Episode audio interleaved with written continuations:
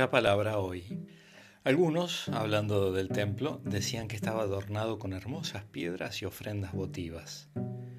Entonces Jesús dijo, de todo lo que ustedes contemplan, un día no quedará piedra sobre piedra, todo será destruido.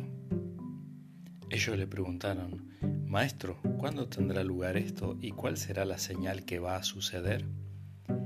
Jesús respondió, Tengan cuidado, no se dejen engañar, porque muchos se presentarán en mi nombre diciendo soy yo, y también el tiempo está cerca.